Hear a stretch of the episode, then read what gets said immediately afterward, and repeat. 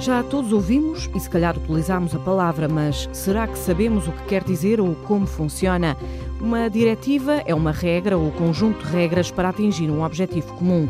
Uma vez aprovada pelo Parlamento Europeu, todos os Estados-membros ficam obrigados a adaptar essa diretiva ao direito nacional, normalmente dentro de um prazo de 18 meses, ou seja, um ano e meio.